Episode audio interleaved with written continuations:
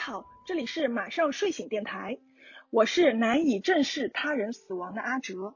我是提到死亡没有什么特别感受的锤子，我是想对这个话题保持沉默的老田。好，那今天我们睡醒来聊的嘉宾呢有两位，都是前一阵子刚刚来过的老朋友。大家好，我是要给自己办追悼会的妮子，很高兴再次来到睡醒电台，欢迎妮子。Hello，大家好，我是囧囧，我是想到死亡就很恐惧的囧囧，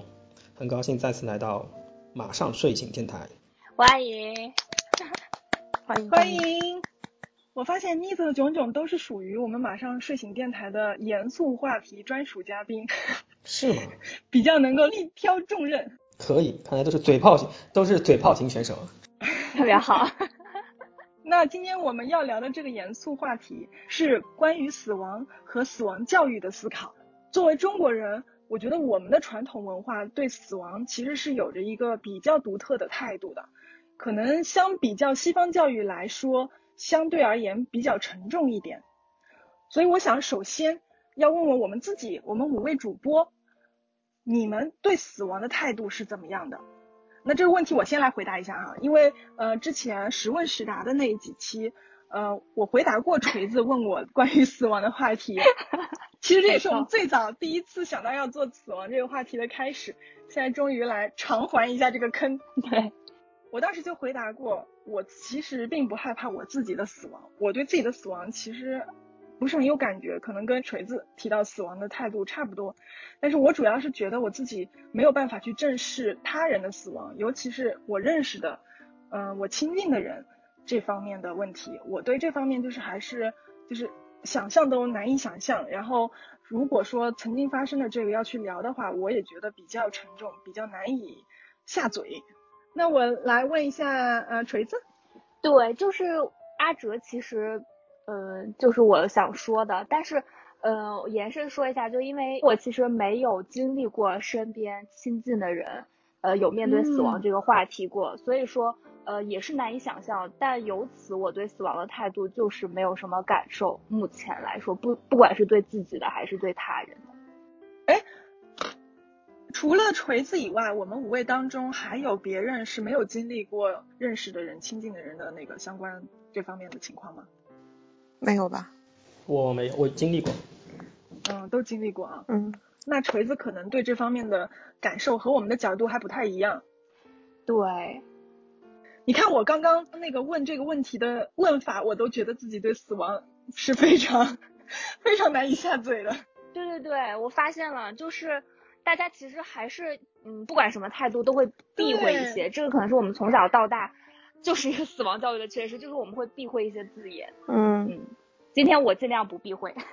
对，觉得好像很冒犯，很冒犯，也也很难，就是觉得这个词很重，对吧？对。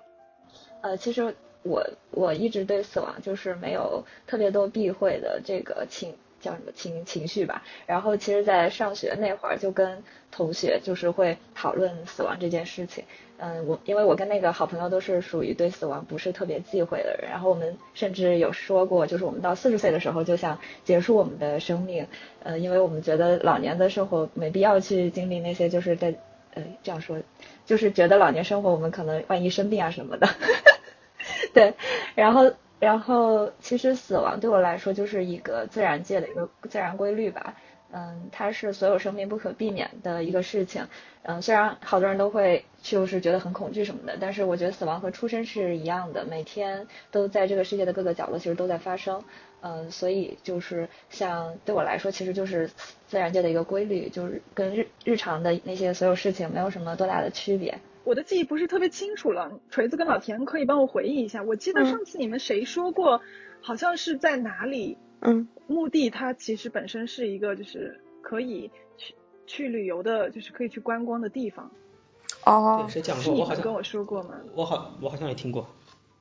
就是一个普通的，你可以吃完饭去散步的地方。有些国家它的它对于这个方面是这样子看待的。哦，我插一句，就是我今年去那个苍山嘛，大理苍山，它苍山很大，然后其中呃游客经常去的一个部分，它就是。道路两旁就是公墓，就你也不觉得有很可怕的事情，但是就是旁边都是公墓，然后人们经过就是哦这是公墓，然后就仅此而已，但它其实就是一个景区，这个这点也蛮神的。对，我觉得像我们内地或者说是至少江南地带会比较忌讳这个。嗯，其实。嗯，很多墓地它是建在山里面嘛，包括就是一些不是没有规划过的以前的野墓地。然后我还记得以前就是去军训的时候，就有人说什么，哎呀，这个就是军训的地方，因为军训基地很多就建在比较郊区的地方，然后说啊，这里就后面是墓地，怎样怎样的，就会有一些想法。嗯，然后继续来问一下关于死亡的态度，要不那个炯炯说一下？其实没有特别系统的、认真的考虑过这个问题。就是如果说起到死亡的话。第一反应是恐惧的，而且，嗯，就是那种很惶恐，但是你都不知道你为什么会很惶恐的这种这种感受。你说的是对自己的死亡，还是对他人的死亡？对，确确切的是说对自己死亡，嗯，这个事情，因为我们因为别人的死亡对自己来说，它就是一个事情，然后它就这么发生了，然后也就过去了。但是当你真正要去理解什么是死亡的时候，嗯，你肯定在想，哦，那它它到底是什么？它是怎么样的一种感受？你肯定会带入自己的那种。视角去看的，那这个时候那肯定会很惶恐，觉得可能是对一种未知状态的惶恐吧。哎，老田对死亡也是比较恐惧的，对吧？嗯，我好像是之前有过这样的表达吧。而且你的定语就很明显啊。对，我的我的刚才那个定语的那个说说明的时候，其实就是因为觉得这个话题不知道如何来去面对。而且包括，其实说实话，刚刚才炯炯炯在说的时候呢，就是有好多相似的表达，相当于就是他在说的同时，我的脑海里已经就是有这个信息的一个成型了。然后呢，每一说一句话，然后我就心想，嗯，和我想表达的知 我者炯炯也。对对对。然后，但是就是说到这儿，其实我也想就是呃回忆一下，就是我的几个比较重要的亲人的一个经历吧。就是我有几位亲人吧，然后都是那种。疾病去世的，所以就是那种突如的、突如其来的打击吧。我觉得就是，呃，对我来说还是印象挺深刻的。但是我们老家有一句话是说，呃，久病床前无孝子。我如果现在再看这句话的话，有可能就说这种突如其来的一个离世，好像对呃当事人来说。反而是一种解脱，或者是说对他他周围的人，他身边的爱人也好，或者是说对他的子女也好，亲人对对他的伴侣也好，有可能也是一种解脱，因为我们没办法去设想一个更加难堪的一个状况。嗯，所以怎么说呢？我就是现在再回想起来，呃，我接连面对着就是经历过。呃，三到四位亲人的一个离世，嗯，所以我现在想起来，有可能是说当下那一刹那是真的挺难接受的，但是现在回想起来，好像随着年龄的增长，似乎那个事儿也就慢慢就淡忘了，而且我觉得有可能那样一种方式，有可能也是一种解脱吧，嗯，我现在其实思绪挺挺混乱的，因为我一直在回想当初的那个情景。但老田，我其实挺好奇的，就是听完你说这个，就是因为你是经历过，而且你说是好几次，那你经历过这些之后，就是在经历之前的感受有发生变化吗？就这些事情对你来说？嗯，怎么说呢？就是我我现在就是可以，我们我们这些人聚在一起，我就额外透露一个信息，是说其中有一位也是属于我特别亲近的一个亲戚吧，就是他的。他离世的这件事儿呢，当时家里人选择了对我隐瞒，我是时隔半年之后我才知道了这件事情，所以你知道吗？就是这种心情很复杂，他同时就掺杂着对对我这位亲人的一个呃悲痛吧，一个惋惜也好，一个对，同时也是就是觉得自己被嗯，就怎么说呢？我我不知道啊，我我我当然我说到这儿的话，所以说老田对于这件事情给他的那个。留下的记忆是混杂了很多不同感情的，是的，然后这些感情可能都是比较偏负面的，是的，是的，所以就是你真让我去描述，或者是说去去表达到底是一个什么样的情况，我我觉得很难去表述吧，对，嗯，了解，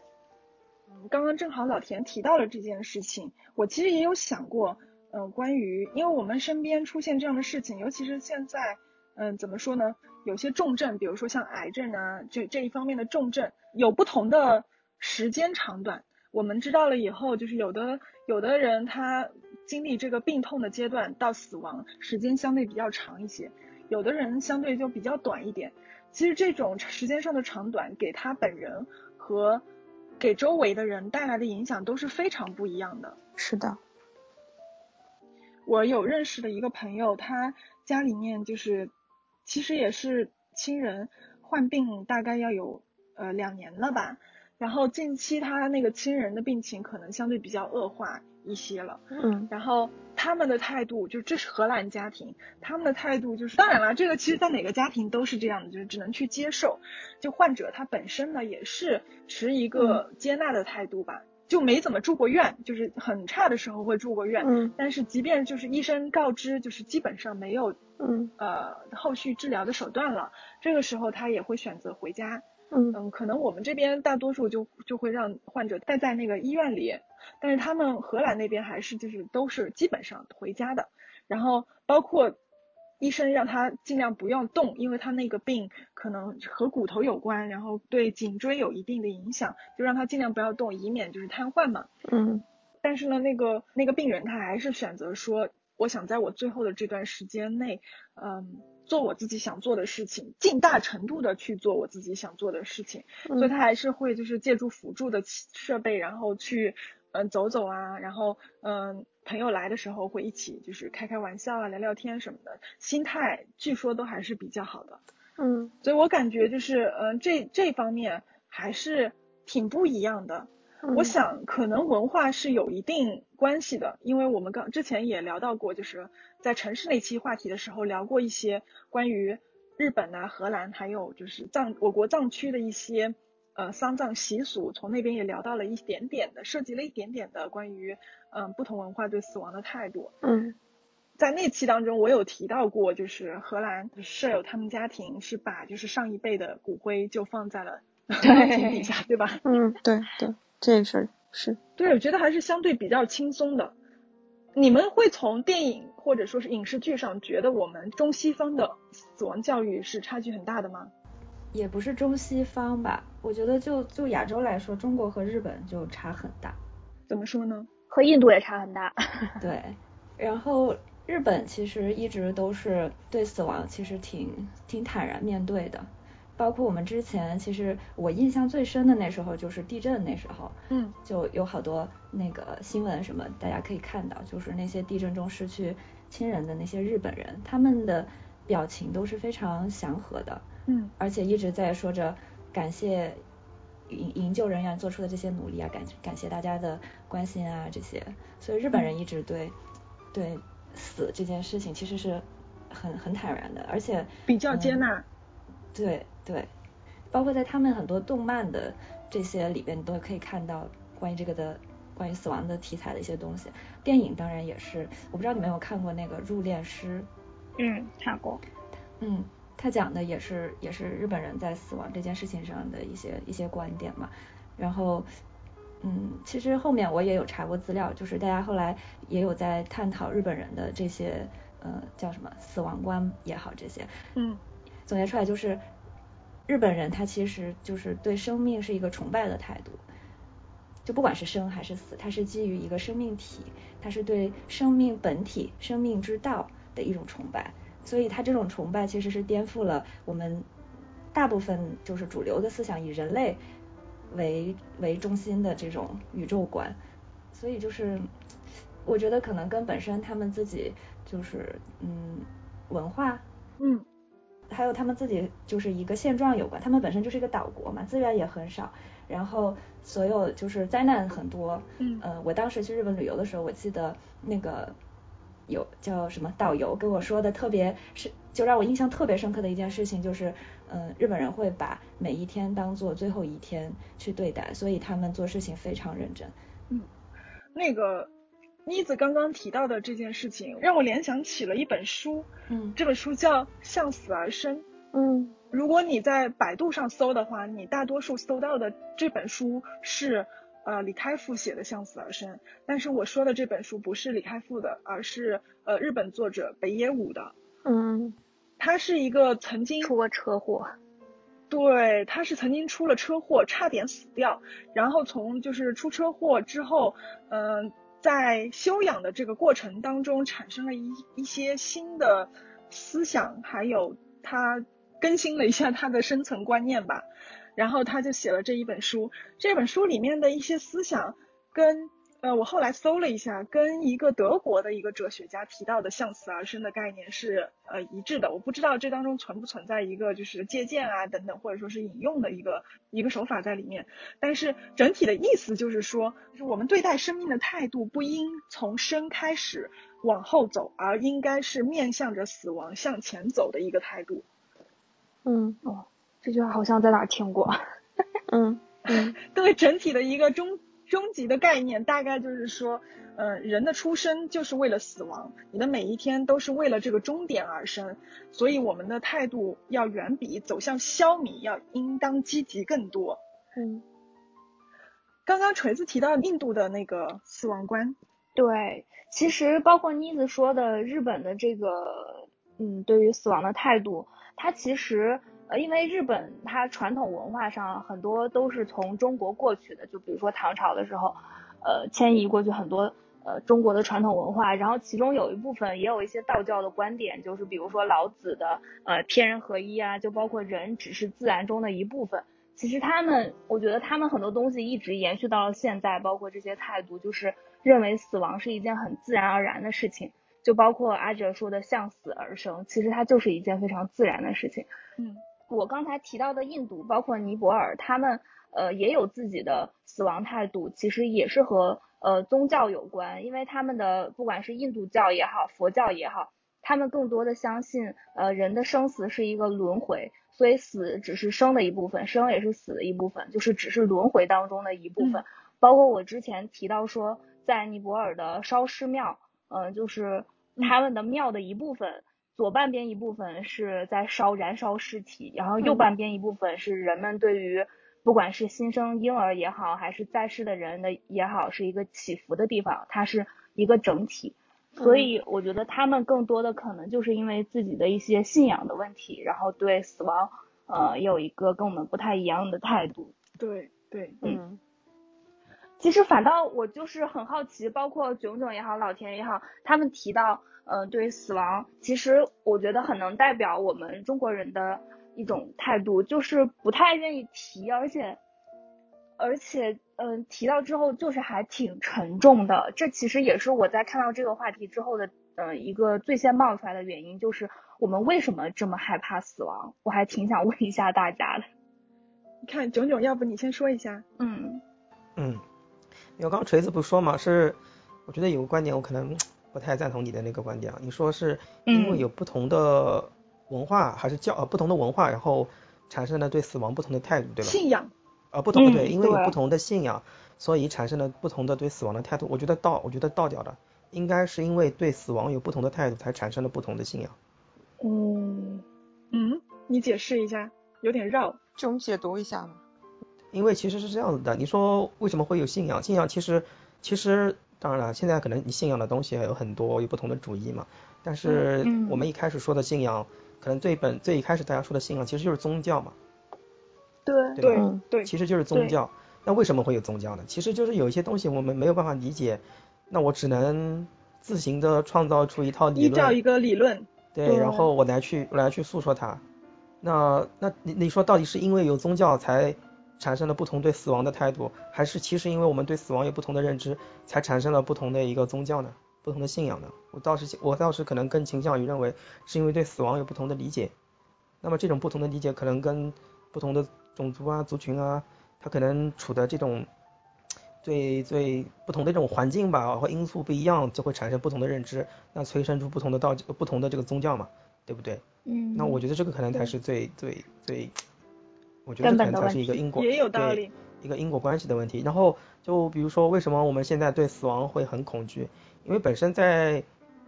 那从从那个什么五四革命嘛，对不对？然后再从呃六六年开始破四旧嘛，其实原原来的那些呃你可以理解成的那些信仰的体系是被打碎掉的。那那我就说一个问题啊，我就是你是说你是说你中国是说儒家的那些东西吗？对啊，我现在就问一个，那如果说如果说其实讲白了，为什么我们对死亡恐惧，就是对未知恐惧啊？你能告诉我，你死了以后你去哪里吗？I don't care。对啊，我觉得，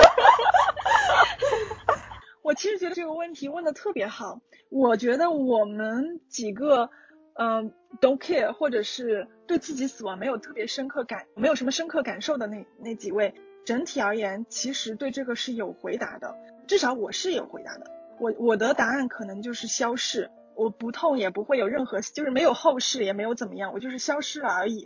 所以我并没有特别大的惧怕。我不知道锤子跟妮子是不是这么感受的，就是我觉得是消失，所以 I don't care。我对我就是完全就是 I don't care，就不管是 不管是怎样，因为它是未知的，所以我就因为我不知道到底是怎么样，所以我在乎也没有用，所以我就干脆不在乎。嗯，完全不可控，所以无所谓。我对我是比较开放的看待这个。就我刚刚开始也提到，就是我其实那位亲人逝去以后，我其实挺期待，就是大家就我们能一起共同有一些美好的回忆啊，然后之后比如清明节什么可以再去一起看看他呀，然后是一个应该是一个嗯、美好的回忆，而不仅仅只是痛苦。痛苦我觉得应该只是在他离去的那一段或者那一刹那那个时间，我觉得就可以了。就是重要的是后边我们活着这些人，就是把它是当成一个美好的事情。我其实我我觉得我身边大部分的人对死亡的恐惧，其实其实就是来自于未知。但是呢，我对这个未知，我是我也未知哈，但是我是对这个未知，因为我觉得我更开放的看待这个事情，所以就是嗯。也不是特别，因为未知我就可以有很多想象。以前不是有一个动画片叫《Coco》，我不知道你们记不记得，西班西班牙《寻梦环游记》对对对对对对嗯对，皮克斯他讲的那个，对嗯他讲的啊就是大家，你看他们，他应该是讲在西班牙，然后他们所有逝去的人，呃，对不起，墨西哥，对，在墨西哥，然后所有逝去的人，他们最后会有一个灵堂，然后把所有人的牌目都放在那儿，然后到悼念他的日子的时候呢，他们就会跟他们相见，虽然那种方式就是。嗯可能也不是真的能看见，但是那个影片我就觉得很美好，它诠释了诠释了一种死亡以后就是人家大家的那种未知，它给了大家某一个方向的这个他安慰的那个观点，嗯。对，然后对，然后我就觉得这个就很很美好，那部影片确实是描述的那一个是一种比较美好的，呃，后世，对。比较温馨。而且他那个影片的背后也是相信人就是肉身，它只是肉身，灵魂是永远存在的。但是如果你真的把把逝去的人给忘了，那么他也会消失。啊，对对对，没错。对，所以所以我其实就是嗯，站在还是站在希望他就是是一个美好的，对大家来说是个美好的事情，是个嗯就是回忆啊，然后共同经历的一些美好的回忆啊，就这个角度，我会觉得嗯，死亡其实也没有那么可怕，我们会以另外一种形式存在。就是保持对保持着保持着某一种联络或者另一种方式存在。重要的是我们之间曾经的那些记忆，嗯，嗯，那炯炯，你对妮子的这个看法，你是怎么看的呢？那个动画片我看过，我很喜欢。那个动画片我看过的，好，我其实非常喜欢他的那个观点，就是他对死亡的那种认知。对对，我也觉得很。其实一个人的死亡，他其实说来说去就说了一句话嘛，一个人的死亡有两次，一次是生命的消失，肉体的消失嘛，嗯还有一次就是当他在世界上被、被他被人遗忘的对，那么他的那个蜡烛就会熄灭，对，他就会真正的消失。嗯我就特别喜欢那个那个，因为我就觉得特别有点像中国人祭祀的那种感觉，很其实很像的，我觉得。对，就是说为什么它我们会其实就是祭祀。对呀、只是换了一种形式而已，换了一种仪式嘛。其实刚刚我话，其实我刚刚话我没有说完，就是说为什么为什么就是还是回到那个，就是为什么会对死亡恐惧，因为是未知的。那我刚刚妮子不是说了很多嘛？为什么妮子或者说你们其他人会觉得，我是我推测啊，为什么你们会觉得对死亡这个事情没有感觉到恐惧？因为本身其实或者说在潜意识里面你接受了很多一种很多种对死亡的一种理解和看法。当你接受这个观点的时候，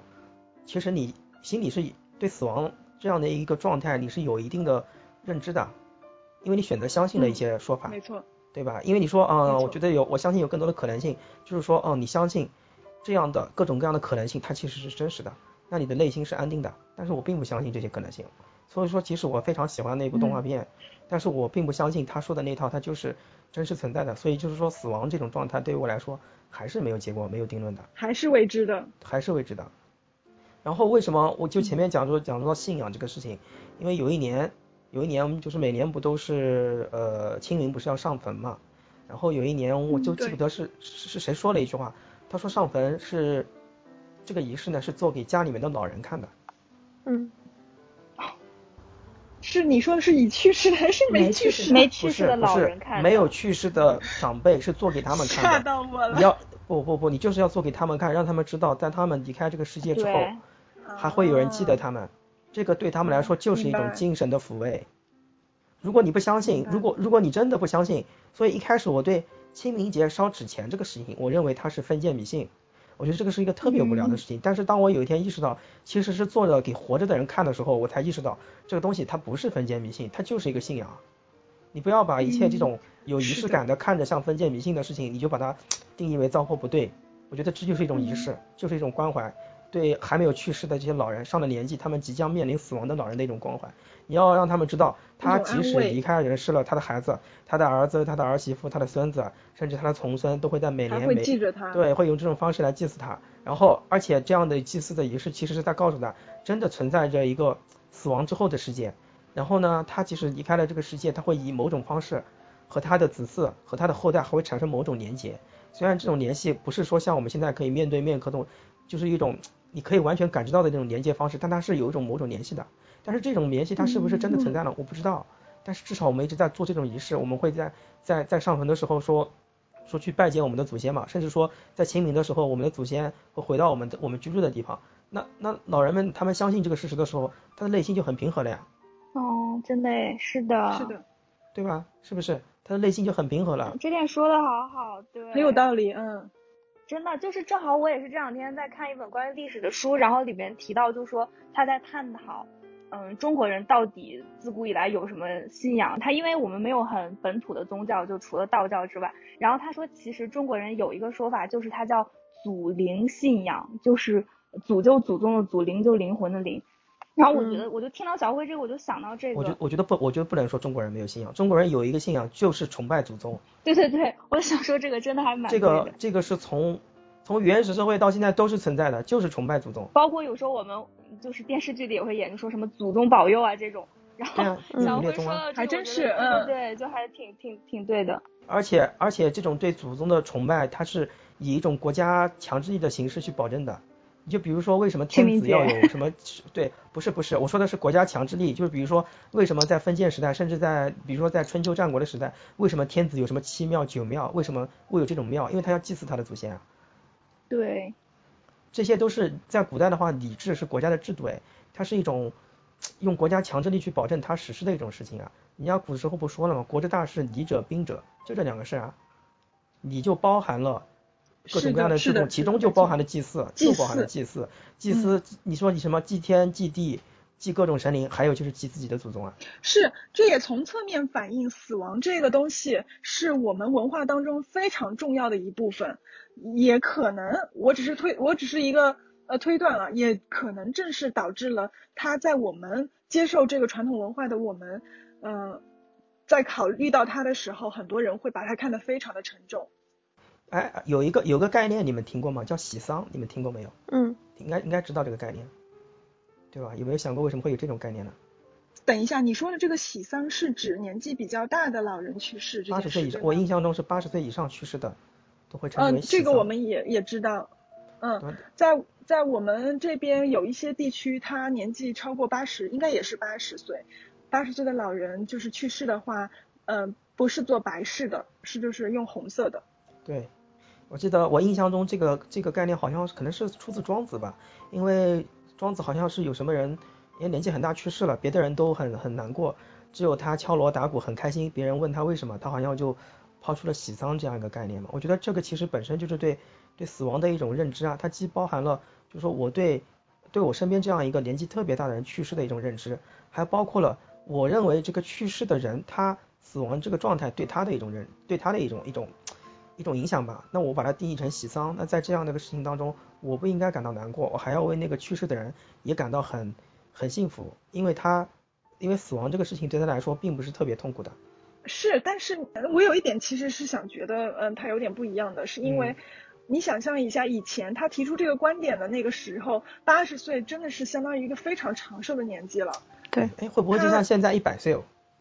我可能都不止。对，就是百，其实百有的时候年纪比较大的，非常大的，就是比如说过百岁了，有的时候老人也是相对比较豁达的，他的亲人对于这件事情也其实已经放宽了很多了。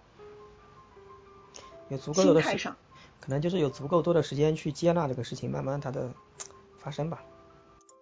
对，就是会觉得有些时候很该做的事情也做了，该说的话也说了。之前炯炯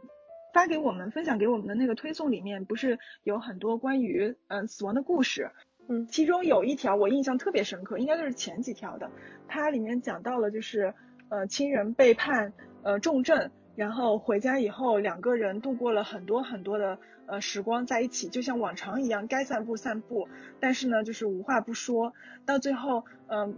他老伴去世的时候，呃，另另一半他的态度就是其实挺平静的。然后他当时有一句话就是挺触动我的，就是说该说的话全部都说完了，也觉得没有太过多的遗憾。对，没有遗憾。对，其实喜喜丧背后还有一个就是大家会认为那是一个。就是全全中的一个状态，就是这个老人活了活了那么久，然后是自然死亡的，然后也没有经历什么呃痛苦或者是病痛的折磨，被大家视为是生前积德行善所积下来的福分。所以我其实以前就是我外婆也有提到，就以前我外婆住的小区里，就隔壁有一个有一个老人，他呃去世的前一天嘛，他就预感。自己差不多了，然后就把自己嗯，就是洗完澡穿戴很好，然后就躺在床上，然后第二天早上家人就发现他很安详的走了。我记得我当时我外婆就在那儿就觉得哇，这样真的是太天大的福分，真是太棒了。是，所以因为因为因为这样，所以会在大家的那个认知里边，就超过八十岁以上，然后自然死亡的这些人。就大家会觉得其实是一个喜喜丧嘛，是个喜事，说明就是这个人这一辈子，包括前世都是一个很好的人，一个积德的结果。对，嗯，挺有意思的。那我觉得我们正好到这里可以休息一下。嗯，我们在上半期的这个节目当中聊到了一些关于我们还有我们文化当中传承中留下来的不同，还有其他文化当中传承到的一些关于死亡的态度和故事。那接下来的内容呢，我们会在下期节目里分享。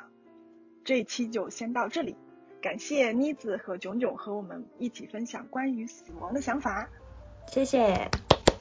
那我们的节目呢，现在已经登录了喜马拉雅、小宇宙、Apple Podcast、蜻蜓 FM、网易云音乐、Spotify、荔枝 FM 等平台，搜索“马上睡醒电台”就可以订阅、收听和支持我们。那我们就先到这里啦，感谢你陪我们度过这段时光，下期再见。下期见，拜拜。下期见，拜拜。拜拜。